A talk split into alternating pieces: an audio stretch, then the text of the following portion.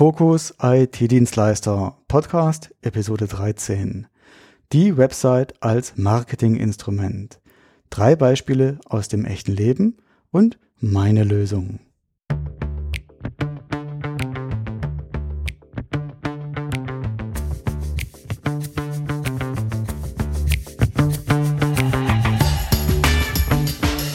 Hallo und herzlich willkommen bei Focus IT-Dienstleister, dem Business-Podcast für smarte IT-Dienstleister und Systemhäuser.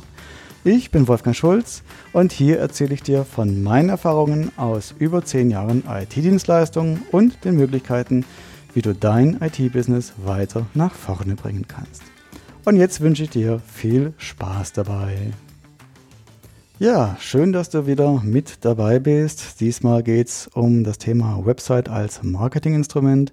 Das ist jetzt die zweite Episode von dem Viererblock, den ich ja in der letzten Episode angekündigt habe, dass ich zukünftig in ähm, Themenblöcken senden möchte. Voraussichtlich ähm, sind das jetzt vier Blöcke, die zum Thema Website für Systemhäuser produziert werden von mir.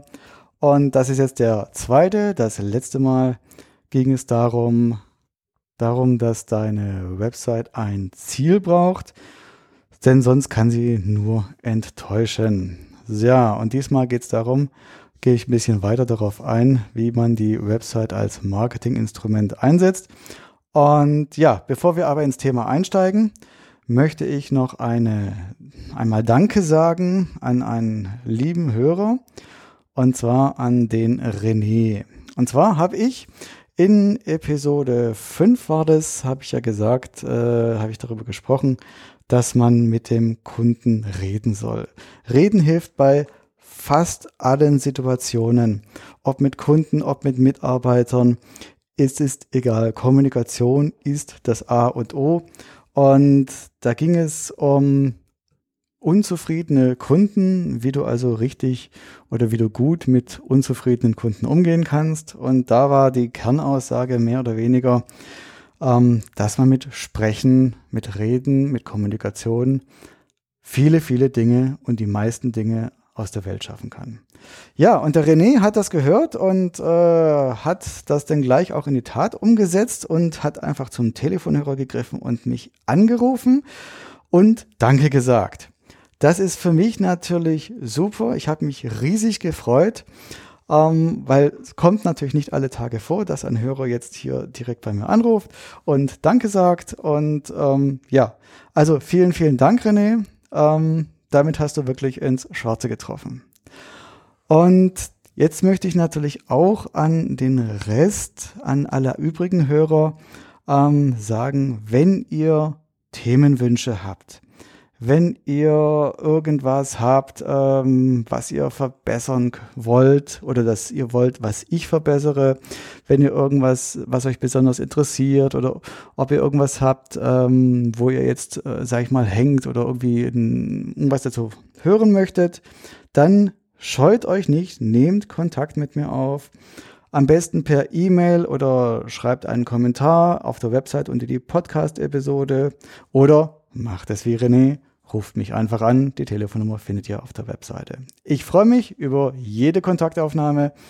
Und ja, für mich ist es natürlich auch ein, ein Feedback, was sehr wichtig ist. Und so merke ich auch, dass der Podcast auch gehört wird. Und ja, es ist für mich mehr oder weniger der Applaus wie für einen Künstler, wenn ich hier was ähm, zurückbekomme für euch. Vielen Dank dafür, René. So, jetzt kommen wir zum Thema Website als Marketinginstrument. Wir haben in der letzten Episode das Thema gehabt, dass eine Website ein Ziel braucht. Und das häufigste Ziel, was Webseiten in der Regel haben, ist natürlich die Gewinnung von Neukunden. Die Systemhäuser möchten mehr Kunden haben, sie möchten mehr Aufträge haben, natürlich auch mehr Mitarbeiter, was in der heutigen Zeit ähm, natürlich ein Thema ist. Aber in der Regel geht es darum, sich gut im Internet zu präsentieren und mit diesem Auftritt mehr neue Kunden für sich gewinnen zu können. Und wenn auch deine Webseite dieses Ziel verfolgen soll, dann muss sie natürlich oder sie sollte ähm, diesem Ziel dienlich sein. Habe ich ja, wie gesagt, in der letzten Episode schon besprochen. Das heißt, deine Website muss auch zur Zielgruppe passen. Jetzt ist natürlich die Frage, wer ist denn überhaupt dein Wunschkunde? Hast du schon einen Wunschkunden definiert? Wenn nicht, dann rate ich dir auf jeden Fall dazu. Ich sollte auch mal eine eigene Episode im Podcast machen zum Thema Zielgruppe und Wunschkunde. Aber schreib dir am besten mal auf, welchen Kunden du am liebsten hast. Du hast bestimmt schon den einen oder anderen Kunden in deinem Kundenkreis, mit dem arbeitest du richtig gut zusammen. Da funktioniert das, da flutscht es, da geht's dir richtig gut von der Hand. Und auch die Kommunikation mit dem Kunden, wenn du mit ihm sprichst, ist sehr angenehm und es macht Spaß, mit diesen Kunden zu arbeiten. Und dann hast du sicherlich auch Kunden, mit denen läuft es nicht ganz so rund, da ist die Kommunikation ein bisschen schwierig und man versteht sich nicht so hundertprozentig und vielleicht trifft der Kunde auch mit seinen Wünschen nicht unbedingt genau die Themen, die du am liebsten bedienst, die du gerne bedienst, die du kannst.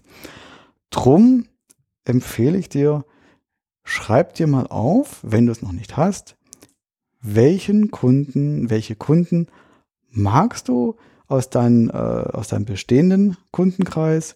Was sind das für Branchen? Was sind das für Typen? Sind es größere Firmen, kleinere Firmen? Sind das die Unternehmer, die Geschäftsführer, irgendwelche IT-Leiter ähm, oder andere Personen? Und schau mal, ob du dort eine, ähm, eine Parallele feststellen kannst dass du sagst, okay, den Typ von Mensch, den Kundentyp, mit dem arbeite ich am besten zusammen und mit dem arbeitest du auch am liebsten zusammen. Und das wäre dann dein Wunschkunde. Jetzt musst du dir natürlich überlegen, wenn du deinen Wunschkunden hast, wie sollte deine Website dementsprechend aussehen? Sprich, der Wunschkunde kommt auf deine Website und wie muss die aussehen, damit du als möglicher Lieferant in Frage kommst? Weil der Interessent, der Besucher auf deiner Website, der weiß natürlich noch nicht, dass er dein Wunschkunde ist. Ähm, und das gilt es natürlich zu kommunizieren, dass er sich dort ähm, gut aufgehoben fühlt. Das Ganze läuft ja im Prinzip ähm, in dieser Customer Journey ab, die ich übrigens in Episode 6 beschrieben habe. Und so eine Customer Journey ist im Prinzip die Frage oder die, die, die, die Geschichte von deinem Wunschkunden, von den meisten Kunden in der Regel. Und hier möchte ich mit einem Beispiel starten. Das ist jetzt in unserem Fall eine mittelständische Firma und diese mittelständische Firma sucht einen, ein neues Systemhaus, einen neuen IT-Dienstleister. Die haben schon natürlich eine IT, die haben auch einen Betreuer und diese Firma hat, ist nicht wirklich glücklich mit ihrem ähm, Systemhaus. Kommt ja öfters vor, ähm, nur einen, ein Systemhaus, das wechselt man ja nicht sofort bei der, beim ersten Problem, sondern das ist so ähnlich, kann ich mir das vorstellen, wie, wie ein Steuerberater. Den wechselt man auch nicht sofort, äh, sobald es die erste Unstimmigkeit gibt, sondern man spricht, man erträgt und irgendwann ist aber das Fass dann voll und der Kunde beginnt an sich umzusehen nach einem neuen IT-Dienstleister. Und genauso geht es jetzt unserem Beispielkunden. Das ist der, ähm, ich sag mal, der Geschäftsführer, der Unternehmer. Ähm, der sucht jetzt nicht selber, der beauftragt seine Sekretärin. In unserem Beispiel soll das mal die Frau Müller sein. Und der sagt, Frau Müller, jetzt suchen Sie bitte mal einen neuen IT-Dienstleister, am besten noch aus diesem Internet heraus, der für uns die EDV wartet und der das Ganze betreut. So. Jetzt weißt du natürlich nicht, ob die Frau Müller eigentlich wirklich große Lust hat auf diesen Job, ob sie das gerne macht, ob sie sich überhaupt mit IT auskennt oder ob das eher so das ungeliebte Kind ist. Und dementsprechend kann es sein, dass die Motivation von der Frau Müller jetzt auch nicht besonders riesig ist. So. Sie begibt sich jetzt also auf die Suche. Früher hätte man das vermutlich in den gelben Seiten gemacht. Heute macht man das bei Google. Und sie fragt natürlich auch Bekannte. Jetzt ist ungefähr die Chance 50-50, dass man jemanden Bekanntes hat, der in einer Firma arbeitet oder der selbst ein Unternehmen hat, der einen IT-Dienstleister beschäftigt und mit dem auch zufrieden ist und ihn auch weiterempfehlen würde. In 50 Prozent der Fällen ist es leider negativ und so muss ich dann die Frau Müller auf die Suche machen, wie gesagt, bei Google. Das heißt, sie überlegt sich jetzt, mit welchen Suchbegriffen suche ich bei Google wohl am besten, damit ich schnellstmöglich und möglichst gut diese Aufgabe für meinen Chef erledige. Und dann fängt also Frau Müller an, gibt irgendwas ein in Google und klickt dann aufs erste Ergebnis drauf, aufs zweite Ergebnis, auf dritte Ergebnisse und dann sieht sie, dass sie wahrscheinlich gefühlte 300 oder noch mehr Möglichkeiten in ihrer Region hat. Also fängt sie mit dem ersten an, schaut sich die Website an und muss innerhalb von kürzester Zeit entscheiden, ob das ein möglicher Kandidat sein kann oder nicht. Wenn sie sich entscheidet, ja, der könnte in Frage kommen, dann wird sie sich natürlich weiter einlesen in die Website und durchschauen, was dieser Anbieter zu tun, äh, so anbietet. Und wenn sie auf den ersten Blick sieht, nein, das wird wahrscheinlich nichts sein, dann ist sie ab und auf davon zum nächsten. Jetzt entscheidet sich die Frau Müller natürlich auch nicht nur nach den Kriterien, was für die Firma am besten ist, sondern für die Frau Müller ist es natürlich noch fast noch wichtiger, welche, welche Reaktion wird sie von ihrem Chef bekommen, wenn sie das oder das Systemhaus vorschlägt. Sprich, wird sie ein Lob und Anerkennung von ihrem Chef bekommen, wenn sie die richtigen Dienstleister findet, die ihrem Chef gefallen. Und nach diesem Muster wird die Frau Müller dann ihre Entscheidung treffen, welches Systemhaus sie ins Töpfchen tut für ihren Chef und welches nicht. Die Möglichkeiten, die sie gut findet, die wird sie vermutlich ausdrucken. Man glaubt gar nicht, bei wie vielen Kunden ich saß und habe dort äh, meine Website ausgedruckt liegen sehen als Gesprächsgrundlage. Also bedenkt bitte auch bei der Website, die werden heute teilweise immer noch ausgedruckt für den Chef. So, dann druckt sie also drei oder fünf Möglichkeiten aus oder speichert sie als Bookmark und schickt sie ihrem Chef per E-Mail zur weiteren Untersuchung. Und vermutlich werden zwei bis drei oder auch vier Systemhäuser eingeladen. Und danach liegt es dann auch nicht mehr in der Hand der Website, denn dann entscheidet das persönliche Auftreten und das persönliche Gespräch. Das dürfte so in der Regel das, die häufigste Version sein, wie gesucht wird. Und das ist auch die häufigste Version, wenn ich Kunden gefragt habe, wie sie denn auf uns gekommen sind, habe ich in der Regel das gehört. Entweder hat die Frau Müller gesucht oder der Unternehmer, der Geschäftsführer hat sich selber auf die Suche begeben.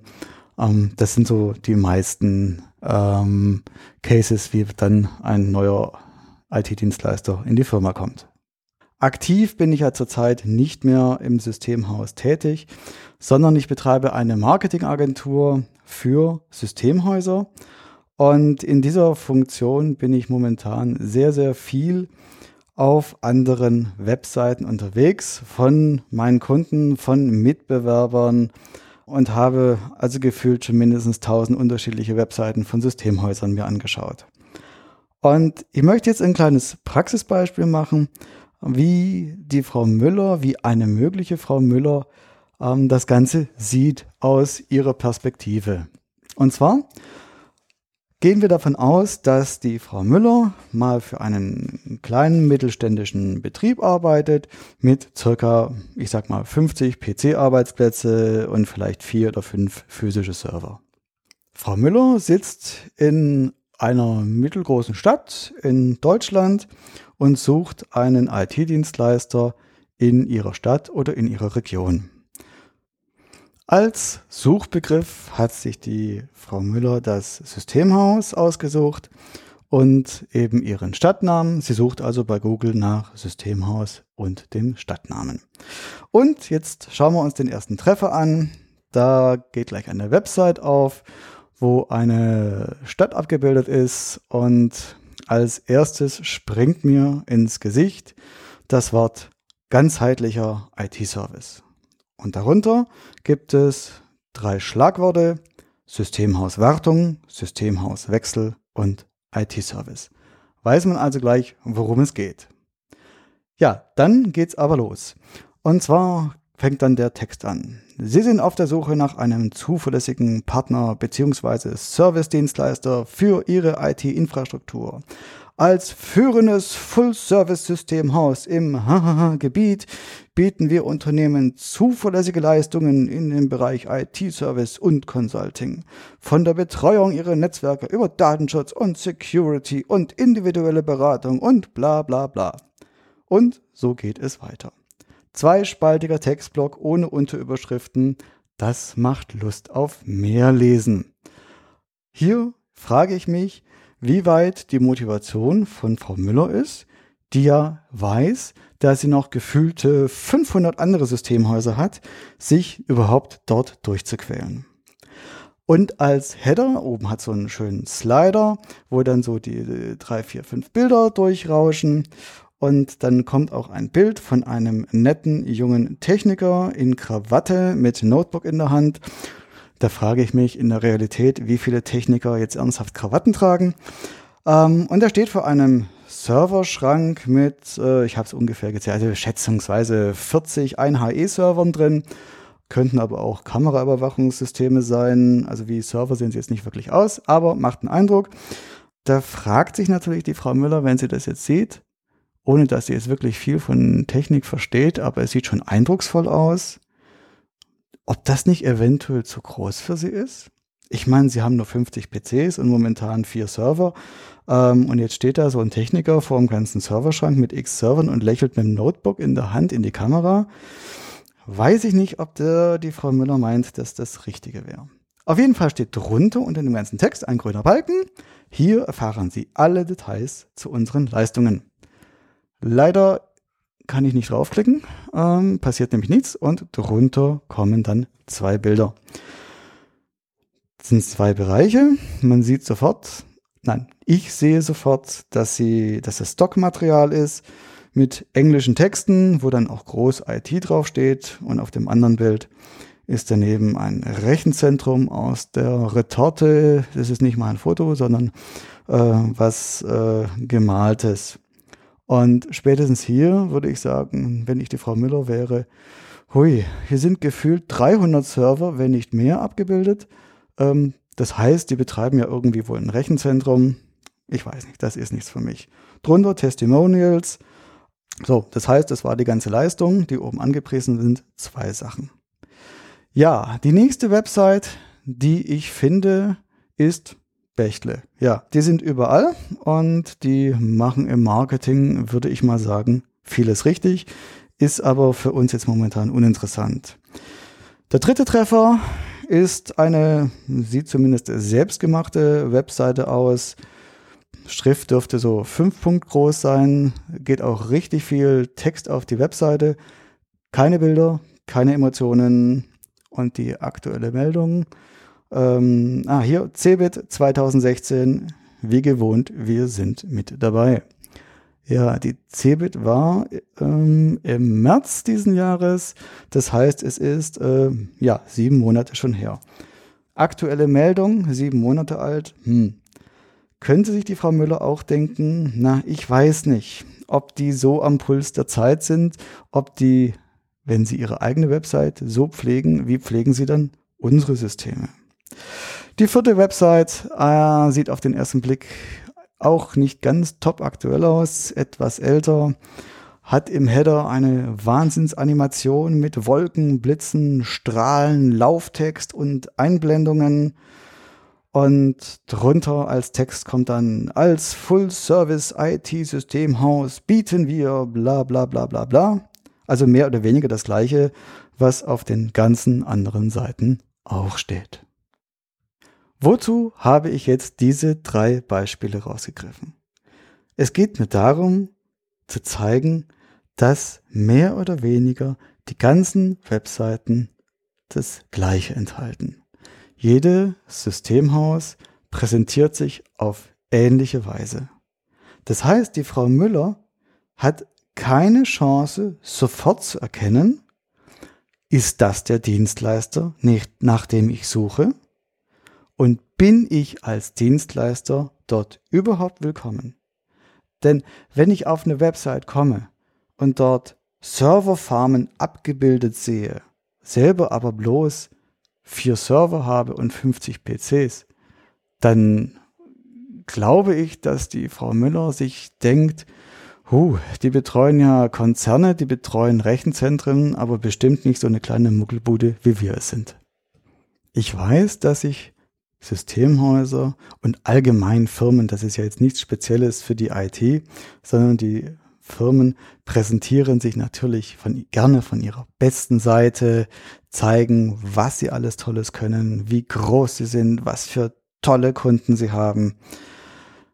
Man sollte sich aber immer überlegen, ein, der Wunschkunde, der auf die Website kommt, findet der das, was er sucht? Findet der die Informationen, die er gerne haben möchte? Ich habe da ein Beispiel aus der Praxis und zwar ging es um Online-Backup. Ein Kunde von mir hat auf seiner Website unter vielen anderen Punkten, was er eben so alles anbietet, draufgeschrieben, dass er eben auch Online-Backup hat. Das war so ein Menüpunkt. Dann ist man auf die, auf die Unterseite gekommen und dann standen dann die Vorteile von Online-Backup, ähm, was es alles Tolles kann und warum das so toll ist und warum es so sicher ist und so weiter. Und das hat die Frau Müller jetzt gesehen von einem Kunden und hat sich dann natürlich gedacht, oh, guck mal, die machen Online-Backup. Und die Frau Müller wusste genau, wie ihr Chef zum Thema Online und Cloud steht. Nämlich wie viele Deutschen gar nicht gut. Und deswegen hat sie ganz automatisch sich gedacht, naja, die machen Online-Backup. Wenn ich mit dem Vorschlag zu meinem Chef komme und der sieht auf der Website Online-Backup, dann wird er klipp und klar sagen, Mensch, Frau Müller, Sie wissen doch, was ich von Online halte. Warum haben Sie mir dieses Systemhaus vorgeschlagen? Und deswegen ist bei der Frau Müller dieser Anbieter schon mal rausgeflogen aus der Liste der möglichen Lieferanten. Natürlich weiß ich und wissen die meisten ITler, dass wenn man was auf die Website schreibt, dass es ein, ein Angebot ist, eine Möglichkeit, die man nutzen kann. Ein Interessent, ein Besucher weiß das nicht unbedingt. Der denkt sich vielleicht, wie in diesem Fall, oh, die machen Online-Backup, die machen sonst nichts anderes, wir wollen kein Online, also raus, fertig, weg und zum nächsten. Deswegen schau, dass du, du solltest immer im Kopf haben, die Kunden kennen sich nicht so gut aus wie du. Und wenn die was lesen, was sie nicht wollen, geht bei denen oft gleich der Rolladen runter. Ja, sie dachte, wir machen, die machen nur Online-Backup. Das wollen sie nicht. Also war der Kunde weg. Sie kam dann über andere Wege wieder drauf und so kam dann die Geschichte auch zu meinem Kunden und so hat er von dem Ganzen erfahren. Aber man weiß ja nicht, wie viele Leute irgendwas lesen, wo sie dann denken, oh, das möchte ich nicht, obwohl es ja nur eine Möglichkeit ist und schon sind sie weg. Und so kommen wir jetzt zu meiner Lösung. Und zwar versetzt euch mal in die Frau Müller. Wie sieht dein Wunschkunde aus? Ja, das Thema hatte ich schon am Anfang, aber es ist wahnsinnig wichtig, dass du genau weißt, welche Zielgruppe du gerne bedienen möchtest, wie dein Wunschkunde tickt und was er für Bedürfnisse hat, was er für Ängste hat. Was für eine Frau Müller hat denn dein Wunschkunde? Ist es vielleicht gar nicht die Frau Müller, sondern die Frau Meier mit AI? Deswegen ist die Frage, wenn du deinen Wunschkunden definierst, wenn du überlegst, wie sieht dein idealer Kunde aus, solltest du dir auch überlegen, wie die Person aussieht, die sich auf die Suche nach einem neuen IT-Betreuer macht. Nach welchen Suchbegriffen wird sie suchen? In welcher Suchmaschine wird sie suchen? Über welche Kanäle wird sie suchen? Gut, die Suchmaschine ist vermutlich Google, da führt ja fast kein Weg dran vorbei. Aber trotzdem überlegen, über welche Kanäle sich die Frau Müller, Meier oder wie auch immer sie heißen mag, sich informiert über zukünftige Lieferanten für ihr Unternehmen. Wenn die Frau Müller jetzt auf deine Webseite kommt, erkennst sie ganz schnell, dass du das bietest, was sie sucht? Gibst du ihr genau die Informationen, die sie haben möchte? Und zwar nicht ohne, äh, ohne großes, wir sind die tollsten, schnellsten, besten überhaupt, sondern genau die Bedürfnisse und die Wünsche von Frau Müller ansprechen. Und zeigst du ihr auch, dass sie als Kunde willkommen ist?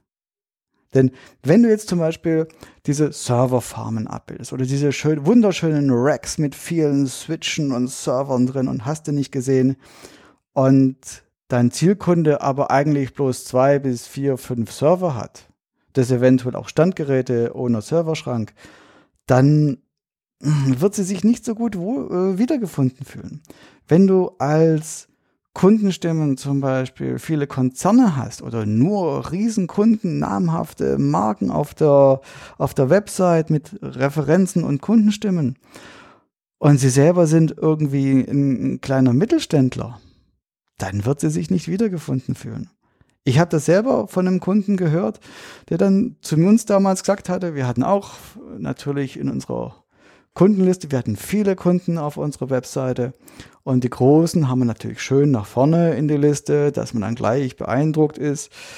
Und ich habe hin und wieder gehört von Interessenten, zu denen ich äh, kam, um das Erstgespräch zu führen, die dann gesagt haben, naja, Herr Schulz, ähm, eigentlich hatte ich mich nicht wirklich getraut, bei Ihnen anzurufen, weil Sie haben ja den und den und den auf der Website als Referenz.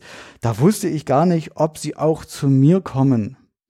Und na klar haben die dann auch andere kleinere Betriebe gesehen, die dann weiter unten aufgeführt waren. Deswegen meine Empfehlung, tu die Referenzen drauf von den Kunden, die möglichst ähnlich deinem Zielkunden sind, damit sich dein Wunschkunde möglichst in den Referenzen wiederfindet die vielleicht sogar kennt und sagt, ach, guck mal, der und der ist auch Kunde. Na, wenn der bei dem Dienstleister ist, dann kann der ja nicht so verkehrt sein.